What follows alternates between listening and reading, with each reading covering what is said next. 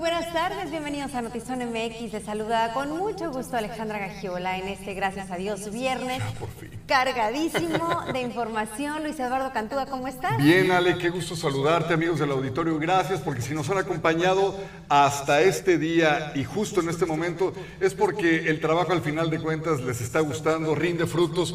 Y créame, hay un equipo detrás de cámaras que lo hace con todo el corazón y nosotros también recibirlos todos los días es un agasajo, es una bendición. Hoy, ¿cómo tenemos noticias? Sí, como siempre la conversación es con usted, así que esperamos sus comentarios y también opiniones acerca de los debates que tengamos a lo largo del noticiero, entre ellos si Jaime Bonilla debe o no regresar al Senado, porque le tenemos noticias en este sentido. Aunque usted no lo crea, esta novela continúa y le vamos a tener toda la información. Dentro de este baño de violencia que hemos tenido en la ciudad de Tijuana, terrible, la verdad es que hemos llegado a niveles que ya uno no se explica el por qué. También les vamos a platicar de un ejecutado Particularmente la investigación lo que arroja era o no era ministerial, eso se lo aclararemos también un poquito más adelante. Pues estas y todas las noticias, agradecemos a quienes se conectan en este momento, Oscar Velázquez, Alex Peña, Carla Maravilla, Liz ya con un pie en el avión, Margarita Martínez, eh, Alex dice, para mí es como una cita cada día, son agradables. Muchas gracias Alex, de verdad te lo agradecemos con todo el corazón.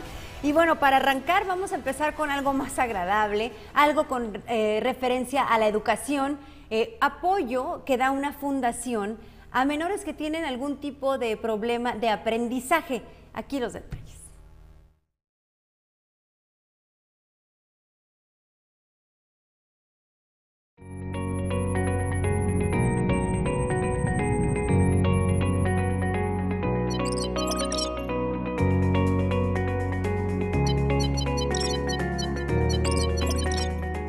Llevar las nuevas tecnologías para tomar clases en línea a niños de familias vulnerables. Es el objetivo del programa Héroes que transforman la educación. Tenemos en el evento es, es un, evento eh, de convivencia, eh, de, de gastronomía, etcétera, pero en donde cada boleto, cada dos boletos donan una beca. Entonces, justamente lo que nosotros buscamos es que eh, se llegue a 100 becas, que es nuestro objetivo, y de esas 100 becas, eh, Club Lía las va a duplicar. Entonces, nuestra meta es, los, eh, cada boleto cuesta 2 mil pesos y la beca por cada niño anual es de 3.600 pesos. Pero también este programa apoya a menores que enfrentan tratamientos de quimioterapia. Es que son niños que no pueden acudir a clases presenciales por su vulnerabilidad médica. Y de esta manera, con las tecnologías, no se atrasan en sus clases. Van a poder estudiar durante el tratamiento. Muchos niños, como les decía hace un ratito, muchos niños que están pasando un tratamiento que dura hasta tres años no pueden ir a la escuela. Entonces no se trata nada más de que sea híbrido, sino que buscamos cómo quitar ese rezago para que el día que se puedan regresar a las aulas, ellos estén a la par, al nivel de lo que tienen que estar. El dotar a niños de tecnologías evitará un atraso escolar a futuro y con ello mejores oportunidades para continuar con sus estudios. Con imagen y edición de Tania Hernández informó para Notizona MX. Ana Lilia Ramírez.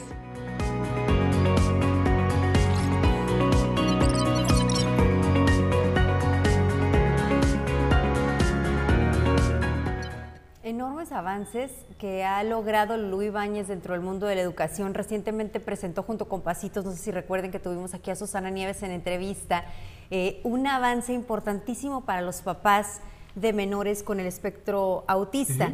Porque la pandemia les enseñó que a pesar de ser menores que requieren una sombra y normalmente atención muy especializada, pues no había forma de hacerlo durante la pandemia. Esto los obligó a, buscar nuevos métodos y eh, gracias a esto se desarrolló una forma de hacerlo en línea. Y esto fue también en conjunto con Lulu Ibáñez, que hoy está aportando estas becas. Entonces, eh, avances utilizando la tecnología, que en realidad en México, Luis, no, no estábamos tan avanzados y este, esto nos ha estado empujando. Y creo que ya lo hemos platicado, pero de todo lo malo que fue la pandemia, del aislamiento, de todo este encierro que eh, tuvimos que forzosamente experimentar, cómo nos dimos cuenta de que también empezaban a crearse nuevas formas de vida, eh, nuevas eh, alternativas de cómo sacar adelante nuestras vidas, cómo muchas personas aprendieron a hacer el home office, cómo otras tantas descubrieron que podían eh, ser emprendedores desde casa, vendiendo a través de redes, en fin, yo creo que no todo fue malo, incluso para la madre naturaleza también fue muy positivo este encierro de los humanos. un, espacio breve, ¿no? Para la naturaleza, pero definitivamente creo que en educación y en mercadotecnia fueron las dos como grandes pilares que avanzaron gracias a la tecnología y específicamente en México, porque por ejemplo en Estados Unidos las compras en línea eran algo muy común, hasta el súper te lo llevan a la puerta de tu casa. Es algo que no sucedía en México, nos hicimos como, nos habituamos un poco más a estas nuevas formas y bueno, la educación se vio beneficiada y una felicitación a este gran esfuerzo que se está realizando en materia educativa. Oye, Alejandro, y continuando con la información, déjeme platicarle que Tijuana es una ciudad de contrastes que parece que este crecimiento que tenemos actualmente es una tendencia a la verticalidad, ¿no cree usted? Bueno, alguien quisiera darle el toque europeo y me refiero, ¿sabe a quiénes? A nuestros amigos de la Compañía Federal de Electricidad, la CFE. Y es que Observe las condiciones en que están varios de los postes de luz de la ciudad. Estas imágenes son en la colonia Cacho, a una calle del antiguo Toreo de Tijuana, el llamado nuevamente para quién? Para la CFE. Oiga, para que hagan lo propio y no lamentemos una tragedia o otro apagón. Y hablando de condiciones, por favor, de la ciudad, tal parece que los artistas urbanos, mal encaminados, siguen también ilustrando calles de la ciudad. El graffiti ha regresado con una fuerza impresionante. En zonas donde incluso hay, creo yo, la ironía, unidades de la policía municipal, eh, cientos de vehículos, cámaras de seguridad. Y mira, esta imagen, Alejandra, fue tomada frente al hipódromo de agua caliente. Eh, ahí la tenemos. ¿Será que eh, nadie se dio cuenta? Bueno, este, hablábamos de los postes, ¿verdad? Pero de, la, de la, imagen, ve nomás los postes, digo, haciendo un hincapié, Alejandra, súper inclinados, ¿eh? Pero ve, ahí está, mira nomás. Eh, nomás. ¿Cómo hay, digo, en esta zona los placazos a todo lo que da? ¿Habrá o no habrá una autoridad cerca o unas cámaras? Bueno, y no, vamos a otros aspectos de la información. Hermes N., el hombre que fue asesinado cuando lavaba su camioneta anoche, su camioneta de reciente modelo, y con un arma corta en un lavado del Boulevard Insurgentes. Desde hace dos años estaba incapacitado por problemas de vista y de ortopedia, esto en la columna. No tenía un sueldo como policía ministerial, sin embargo, era un elemento activo. Son alrededor de 40 personas incapacitadas en el estado cobrando un salario. Una eh, víctima de este eh, delito eh, tenía desde el 2020 que no desempeñaba actuaciones dentro del servicio público una situación eh, pues de carácter eh, de incapacidad médica. Él no estaba laborando de forma activa en el servicio de la Agencia Estatal de Investigación eh, desde aquella época este, y continuaba vigente desde aquel entonces y hasta la fecha su situación de inactivo en el servicio de la Agencia Estatal de Investigación. no portaba identificación oficial vigente, ni armamento de la institución, vehículos de la institución, ni por supuesto un salario, pues puesto que no venía desempeñando eh, las labores propias. Este, y eh, hay diversas eh, situaciones que se han venido ventilando.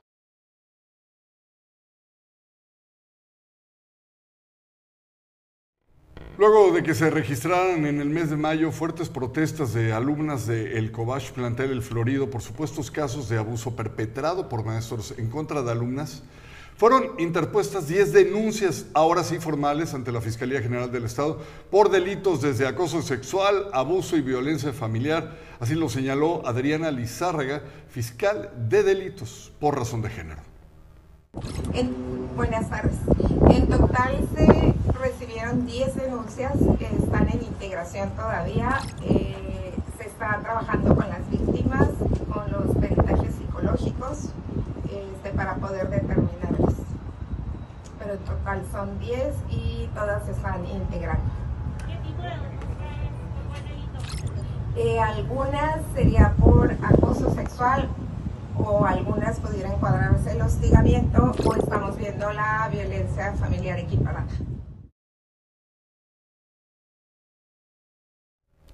Ya habíamos destacado en su oportunidad el valor de esas jovencitas de hacer la denuncia pública, porque originalmente hicieron una rueda de prensa y estuvo Zona MX eh, escuchando estas denuncias, leyendo las aberrantes mensajes que les enviaban algunos maestros y por lo que estaban denunciando. Hicieron bien, no se quedó ahí, no se quedó en un tema mediático, presentan de, manera formal la denuncia como debe de ser, en donde la autoridad no puede decir esto no sucedió y en donde tienen la obligación de dar seguimiento. Pues ojalá que ahora sí, digo, si no pueden eh, con los delincuentes eh, del crimen organizado, por lo menos en este caso, sí se presenten eh, pues algunos quiero decir yo, culpables detenidos, si es que lo son, ¿verdad? No me quiero adelantar a, un juicio por parte de un jurisconsulto, pero vamos, ahí hay muchas evidencias, hay muchos testimonios, alguien debe de dar la cara en este caso. De entrada fueron separados del cargo, es decir, ya no estaban dando clases porque resultaba bastante preocupante y también porque le creemos a las alumnas, porque este también es un tema, ¿no? Claro que tiene que haber un litigio, claro que la autoridad hará lo que tiene que hacer, pero de entrada, claro que le creemos a las personas que denuncian acoso o abuso sexual. No queremos pensar que, que no tienen el valor de hacerlo porque siempre hay esta duda y terminan siendo revictimizadas. Ahora estará en manos de la justicia, como bien mencionabas. No se callen sea el lugar donde sea que les suceda algo así, amigas, si es en el trabajo, si es en una escuela, si es en gobierno, donde sea, por favor, pronúnciense. Hoy pueden marcar la diferencia para las generaciones venideras. Las niñas de hoy de 8, 10 años, de 12 años, pueden evitarse este tipo de tragos amargos si el día de hoy las adultas que padecen este tipo de, de vejaciones, eh, denuncian y además las autoridades dan muestra de que se está ejecutando algo. Exactamente eso.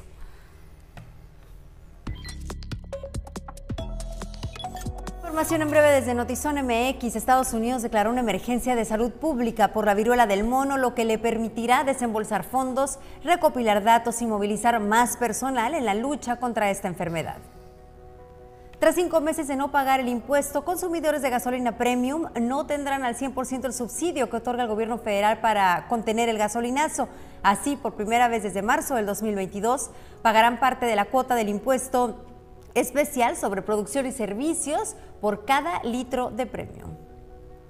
Canadá anunció este viernes que prohibirá la importación de armas de fuego en un intento de frenar la violencia armada en el país.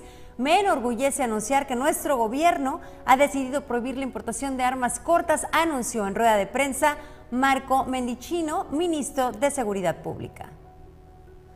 Israel mató a un líder terrorista y el yihad islámico respondió con más de 100 cohetes desde la franja de Gaza. Estados Unidos aseguró que está en contacto con israelíes, palestinos y sus socios regionales para llevar calma a la zona después de esta ofensiva. El arte en todas sus manifestaciones siempre tiene un mensaje, siempre lleva una idea de dar a conocer eh, en algunos casos corrientes de pensamientos y en otros también propuestas para cambiar o para ayudar. Pensamos que en este colectivo esta sería la idea, ayudar a quienes han llegado a esta frontera buscando un sueño que se trunca precisamente en la frontera.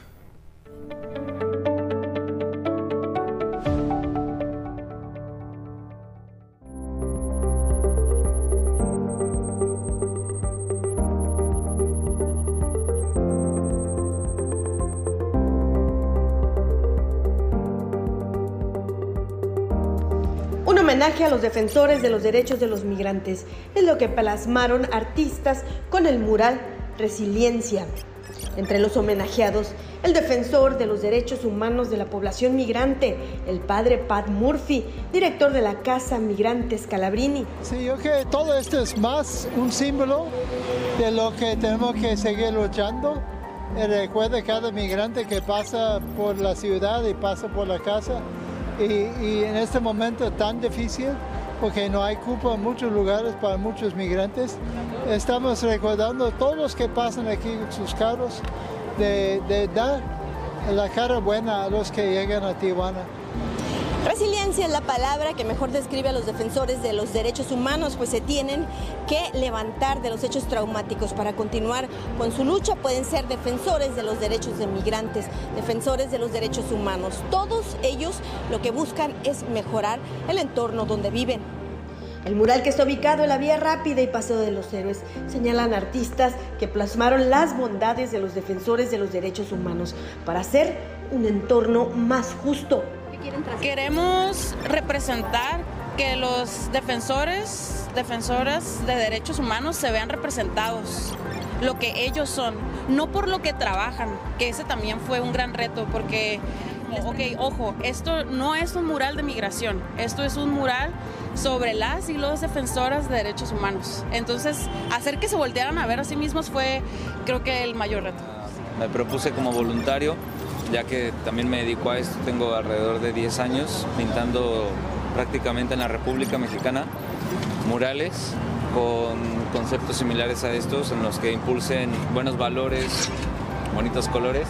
Y aquí en Tijuana se me, se me hizo la invitación de ser titular de parte del equipo mural se hizo un consenso para extraer ideas, sentimientos y demás con los defensores. Y voilà, he aquí el plasme. El mural fue terminado en un lapso de tres días. Señalan artistas que el único objetivo es reconocer el trabajo de los defensores de los derechos humanos para hacer de Tijuana un lugar más justo, pero también para que los que buscan una mejor vida sean bienvenidos y entregarle las mejores bondades de esta ciudad fronteriza. Con imagen y edición de Jorge Madera informó para Notizona MX, redefiniendo la información. Ana Lilia Ramírez.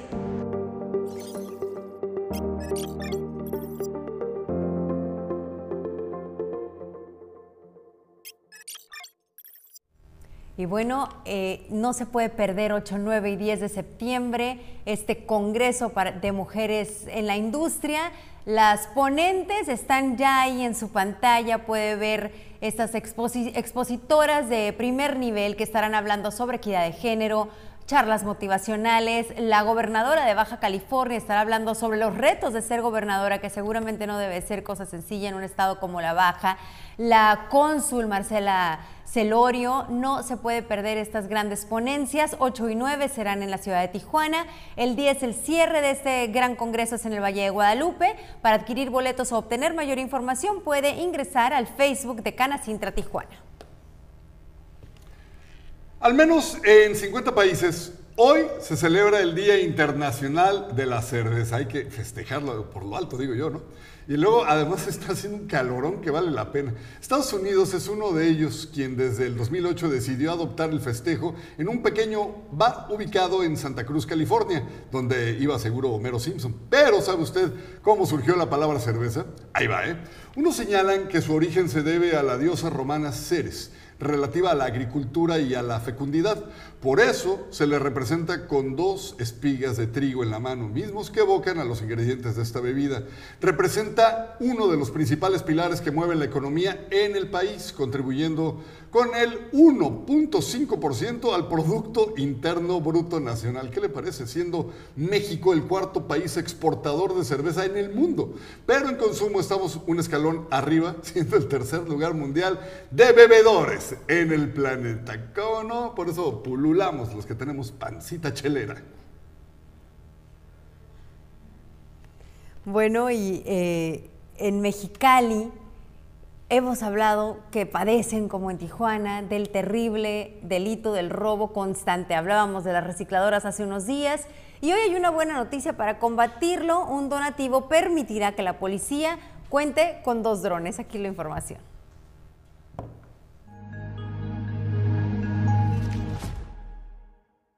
Hace algunos años, la Policía Municipal de Mexicali tuvo un helicóptero llamado Centinela, mismo que dejó de operar por el alto costo en su mantenimiento. Hoy, después de un año que fueron donados por el sector empresarial, operarán dos drones dentro de una nueva unidad policial aérea creada por la corporación. Vuelo, porque tenemos un respaldo importante para, estar operando. El mantenimiento está garantizado, el mantenimiento es mínimo. Eh, obviamente hay una certificación de, de agencia pero eh, la verdad es que los costos son mínimos para este tipo de equipo y esa tecnología. Los dos drones se utilizarán en base a los operativos que realiza la misma corporación policiaca. Donde están los comandantes, estamos los mandos y el área de inteligencia más la estadística emana estos operativos. Van a ser operativos particulares eh, en, busca, en búsqueda de objetivos eh, incidente, eh, acciones particulares de prevención, de seguridad y también obviamente cuando hay un incidente donde algún elemento está en riesgo, como ha pasado en el Valle, eh, yo creo que esto nos va a garantizar el poder controlar todo lo que está aconteciendo y poder salvar las vidas de todos los que intervenimos. La unidad aérea de la policía se reforzará con más drones, dice el director. Y vamos a apostarle esto, ¿verdad, alcaldesa? Queremos esta unidad especial, reforzarla con más drones y obviamente tener un equipo que nos pueda cuidar la ciudad. Los permisos con la SCT duraron más de un año.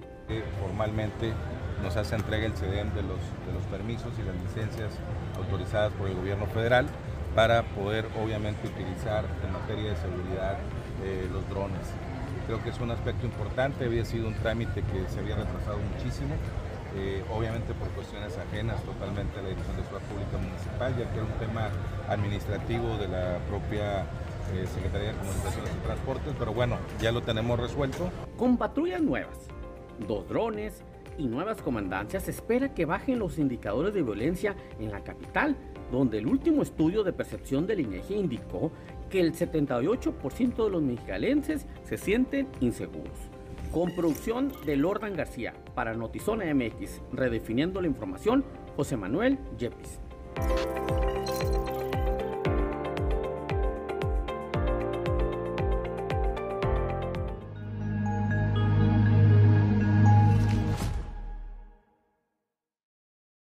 La Fuerza Terza, como le llaman ellos al enorme grupo de colaboradores de Grupo Terza, cumple 40 años este día 5 de agosto. Esta mañana tuvieron un desayuno de reconocimiento a proveedores, a su personal, fueron verdaderamente apapachados y reconociendo también el esfuerzo y la visión del señor, eh, de, mejor conocido como el Güero Valle, pero es el señor Rodrigo Valle, y también a su esposa y, la fundación que encabeza, Fundación Valle Viv, que apoya a otras fundaciones que ya están en funcionamiento. Así que desde Notizón MX, un enorme abrazo, felicitación a todos quienes son parte de la Fuerza Terza por estos 40 años y los que vengan.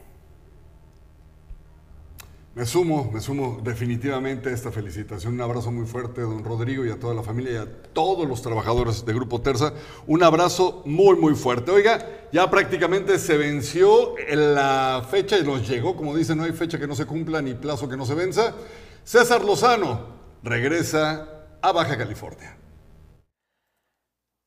Rosarito, nos vemos este martes 16 de agosto por el placer de vivir mi reencuentro contigo a las 7 de la noche en el Baja California Center. Boletos en tutaquilla.com, porque las conferencias nunca habían sido tan divertidas. Les adelantábamos al inicio que esta novela no termina, pues está dejando ver la desesperación del exgobernador de Baja California por obtener fuero, digo perdón, por regresar al Senado, porque pues con eso de que ya fue citado a declarar y que además la gobernadora y el fiscal ya dijeron que podrían incluso girar donde de aprehensión, pues ahí entendemos por qué el magistrado José Luis Vargas presentó un proyecto para que el Tribunal Electoral devuelva a Jaime Bonilla su escaño en el Senado. ¿Recuerda usted que fue Mario Osuna Jiménez, dirigente del PAN en Baja California, quien pidió revocar la reincorporación del exgobernador al Senado? A lo que la sala Guadalajara accedió porque había un impedimento eh, llegar para que un legislador que solicite licencia para asumir otro cargo retome la silla cuando su segundo puesto eh, ya concluyó. Bueno, lo que este proyecto pide al tribunal es votar el próximo miércoles en sesión en la sala pública es la reinstalación inmediata de Jaime Bonilla, ya que asegura el dirigente del PAN no tiene facultades para impugnar decisiones federales. No, bueno, hay que seguir muy de cerca los movimientos de Don Bonilla porque en una de esas se nos empieza otra vez a colar a un lugar que no le corresponde ya. Con la apertura del piso Oasis dentro de la empresa Task Us, los empleados podrán acceder a áreas de recreación mejorando un ambiente de trabajo en la inauguración, donde estuvieron presentes directivos de la empresa y trabajadores. Task Us es reconocida a nivel mundial por crear instalaciones... crear políticas, beneficios, donde se genera la confianza y, y la gente lo vive.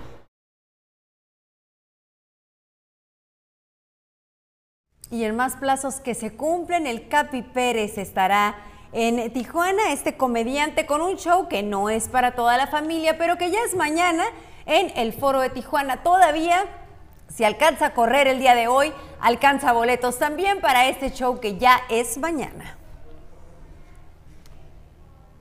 Fíjate que al Capi Pérez me ha tocado verlo en una ocasión en la Ciudad de México. Eh, la verdad es que venía eh, pues muy atareado, muy metido en sus rollos, le estaban haciendo mil anotaciones, traía un equipo muy fuerte, maneja un, un grupo de creativos bastante nutrido. Y yo dije, ay, qué mal momento voy a escoger para pedirle una foto, pero a mí me vale. Porque Pero voy ahí, dijiste, trabajo, pero voy. Pero voy. Y le dije, disculpe, señor Capi. Y se voltea y me dice, ¿cómo que señor Capi? ¿Cómo que señor Capi? Le dije, bueno, don Capi. Dice, no, ma. Me dice, no, manches. No, manches, ¿cómo que don Capi? El Capi. Bueno, Capi, pues qué, ¿una foto? Claro que sí, ¿cómo no? O sea, amable aunque estuviera tareado. Sí, sí, sí, buena onda. Yo creo que sí nos la vamos a pasar bien mañana porque ya te comprometiste conmigo de que sí vamos a ir. Que íbamos a comprar palomitas. no sé Palomitas, nachos y como estamos celebrando todavía el Día de la Cerveza Internacional Artesanal, mucha, una jarra para ti y una jarra para mí de cerveza artesanal. Excelente. ¿Te parece Eso- ese festejo me encanta. El lunes la sudamos. Y Sí, Ajá, claro, la pues, sudamos en el box. En el box, por supuesto. Y hoy hay box, ahorita Adrián les va a platicar, pero hoy Ah, hay box sí. de VX Rumble. Sandra Luz, oh, hola, es un gusto estar con ustedes, saludos con mucho cariño, muchas, muchas gracias, un abrazo enorme. Dani dice bonito fin, Luisito y Ale. Alex Peña nos envía salud con, con cervecitas, estamos puestos y listos para eso. Gracias Octavio Hernández, Silvia Ramírez, a nuestra jefa Katia Bustillos que está muy pendiente, el noticiero Almaluz Ortega, aquí en la oficina al lado, por cierto, Carla Pérez. Eh, ¿Quién más se conectó? Juan Manuel Gutiérrez, Magdalena Peña, Jesús Antonio Mariscal, Juanito, muy buenas y calurosas tardes, Alejandro y Luis Eduardo. Hoy sí estuvieron calurosas, definitivamente. Consuelo, gracias a todos por acompañarnos. Y bueno, tenemos toda la información deportiva. ¿Ya está listo, Adrián? Así es. No sé si a nuestro compañero le guste mucho lo que son las artes marciales. Vamos primero a darle una lección de cómo podría él defenderse en caso de ataque. El maestro es el perro samurái. Luego regresamos y a ver cuántas catas de el del trailer se, se pudo aprender, ¿va? Muy bien. Vamos a ver.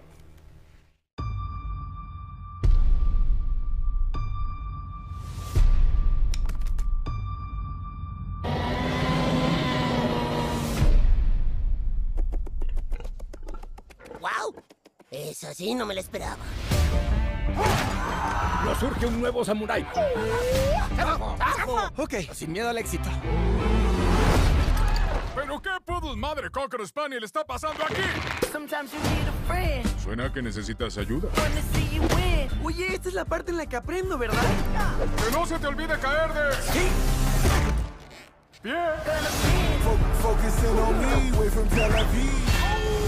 Destination. El aroma de la victoria en el aire. Tengo algo importante que decir. Yo soy tu padre. Desde luego que no.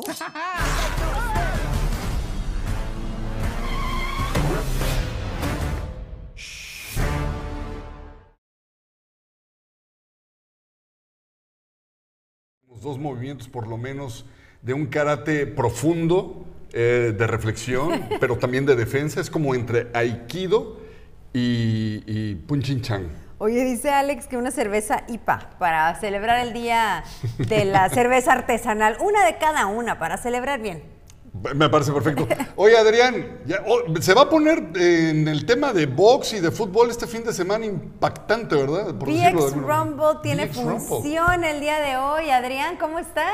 Hola Alejandra, saludos Luis Eduardo, les saludo con mucho gusto. Y sí, hoy VX Rumble presenta la séptima función, nuevamente en la Arena Sonkis, un lugar pues ideal para ver box. Ya había, había semanas donde estaba un poquito congelado el asunto del boxeo aquí en Tijuana, una plaza que alberga muchas funciones a la semana, pero vuelve a VX Rumble esta noche. Perfecto, pues estaremos al pendiente, Alejandro. Por supuesto que sí, también el lunes de toda la reseña y lo demás que haya acontecido en el mundo de los deportes. Los dejamos con Adrián Sarabia en Zona Sport y lo esperamos el lunes, 6 de la tarde, Notizona MX.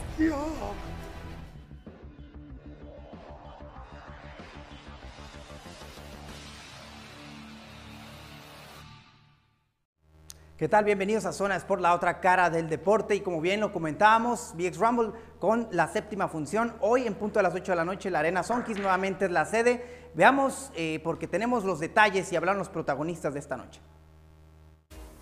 Todo listo para la séptima función de BX Rumble aquí en Tijuana. La empresa que preside Cristian Curiel, que se dedica a pujar por los nuevos talentos del boxeo, tendrá una función de siete peleas en total. Algunos de los protagonistas de la velada boxística de esta noche platicaron de cómo se sienten previo a su compromiso. Bueno, en el pesaje nos, sentimos mucho mejor, eh, mejor que otras veces en otras ocasiones. Eh, me había sentido un poquito más débil en otras ocasiones, pero en esta me siento más firme. Y lo que espero para el día de mañana bueno, va a ser una auténtica guerra, va a ser eh, con un rival duro de, de, Veracruz, entonces pues vamos a dar lo mejor de nosotros. Si hacemos la, la estelar o no, vamos con la mentalidad de salir con la mano en alto, entonces el trabajo ya lo hicimos, ya nada más es demostrarlo el día de mañana y pues bueno, ah, por eso va a estar. Estrategia y plan es lo que más me afecta eh, más que nada para que salgan las cosas bien. Eh, ya lo demás, ya eso se, daría eh, solo auténticamente. La verdad que batallamos mucho para dar el peso, pero gracias a Dios se logró, se cumplió con el pesaje y me siento muy bendecido de estar aquí, me siento entusiasmado de, aventarme mi décima pelea. Vamos con todo, primeramente Dios me va a llevar la victoria. Así es, ya me está costando desde hace cuatro peleas dar el, el, la 118, pero nos seguimos aferrando. Vamos a platicarlo con mi equipo y, puede que subamos a la 122 con el favor de Dios. No, no hemos tomado la decisión. Es de sentarnos, volverlo a platicar y, ahora sí que tomar la decisión y, subir a la 122 donde hay rivales más fuertes, más fuertes, pero estamos preparados para eso. ¿Cómo te has sentido en esta empresa de Big Rumble? Fíjate que me he sentido muy bien, me he sentido a gusto, me he sentido, he sentido que hemos ido avanzando gracias a los medios, gracias a ti, gracias a, a, los otros medios, gracias a mi equipo de trabajo, hemos avanzado. Por supuesto, gracias a mi esfuerzo y gracias a Dios también. La función inicia hoy a las 8 de la noche y la sede nuevamente será la Arena Songs. Con imágenes y producción de Alex Padrón, redefiniendo la información para Zona Sport, Adrián Sarabia. escuchamos perdón, las palabras de Logan Hernández, le recomendamos el reportaje que tenemos en Zona Sport, Zona MX también, todas las plataformas para que lo busquen como Sebastián Logan Hernández. Y vámonos al béisbol porque Toros de Tijuana calificó ayer a playoffs luego de ganar a su similar de Generales de Durango. También muy, emotivo, muy emotiva la noche porque se retiró Oliver Pérez, un jugador importantísimo eh, de grandes ligas en su momento y que dijo adiós. Eh, aquí estamos viendo imágenes de que se despide Oliver Pérez. También fue una gran noche para Manny Barrera, también jugador que ya ha hecho eh, buenos números con el equipo de los Toros de Tijuana pues ya calificaron a los playoffs que van a empezar del 9, van a empezar el 9 de agosto al 17, del 9 al 17 de agosto. También seguimos con el rey de los deportes, como bien lo llaman, los padres de San Diego, pues van a abrirse una serie importantísima contra los Dodgers Series fin de semana y pues también el jugador estrella, el jugador a vencer. Estamos viendo imágenes de, toros, eh, de los padres, ahí está, de los padres, estamos viendo todavía imágenes de los toros. Pero bueno, eh, imágenes de padres de San Diego, eh, Juan Soto, uno de los jugadores que más importantes dominicanos, que fue la contratación de la semana, una contratación carísima. Y pues bueno, Juan Soto, el dominicano, que va a llegar con su compatriota Manny, Manny perdón, Tatis, eh, Fernando Tatis Jr. va a llegar con él. Dos dominicanos importantísimos regresará en unas semanas porque vendrá de una fractura de la muñeca izquierda. Ahí estamos viendo imágenes, imágenes de padres de San Diego y van a abrir eh, serie contra los Dodgers. Vienen de caer, de caer en una, una derrota, una derrota contra los Rockies de Colorado en calidad de visitante. Estamos viendo imágenes del dominicano Juan Soto, una de las grandes contrataciones, de las más caras. Pagaron con un, con un amateur, con un jugador eh, de los llamados Rockies, eh, pagaron con él, pero bueno, ahí está la noticia de los padres de San Diego. Una importante noticia también pero en el fútbol femenil, una nueva manera de eh, jugadoras, en este caso de la selección sub-15 o categoría sub-15. John de Luisa, presidente de la Federación Mexicana de Fútbol, ofreció hoy a muchos medios de la comunicación una importante conferencia de prensa donde platica de los detalles de cómo van a escautear a diferentes niñas para que se conviertan en profesionales. Asumimos la responsabilidad que implican los reflectores del fútbol a favor de ellas. Uno de los ejes de nuestra estrategia de fútbol femenil es la captación del talento, con la que a través de la Academia Femenil de FIFA FMF es posible identificar a jugadoras de categoría sub-15 y desarrollarlas de manera integral a la par de entrenadoras y de entrenadores.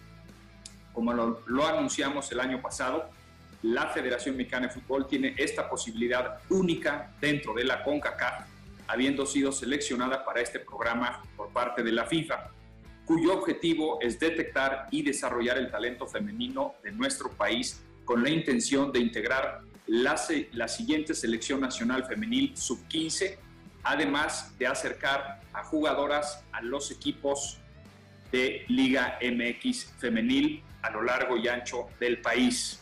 La convocatoria, el abrir a nuestras niñas a lo largo del país y por eso vamos a 10 ciudades que están distanciadas geográficamente entre ellas para que se animen las niñas y los padres de las niñas a probarse, a ver ese nivel que tengan, a ver si ese sueño que tienen muchas niñas eh, a lo largo y ancho del país se puede aterrizar Una de las ciudades distanciadas que mencionaba John de Luisa, por supuesto, es la ciudad de Tijuana. Vamos a ver las fechas porque son dos, dos eh, días, únicos días eh, para la ciudad de Tijuana, 17 y 18 de septiembre, las visorías y las clínicas de fútbol van a ser el 29 y 30 de octubre aquí en Tijuana. El objetivo es desarrollar a la par y de manera integral a las jugadoras, eh, de manera a la par con entrenadoras, es decir, otro tipo de, de escauteo, otro tipo de enseñanzas y otro tipo de, buscar talentos en el fútbol mexicano en la categoría femenil. Esto ha sido todo en Zona Sport. síganos en todas nuestras plataformas como oficial Zona MX. Nos vemos el lunes.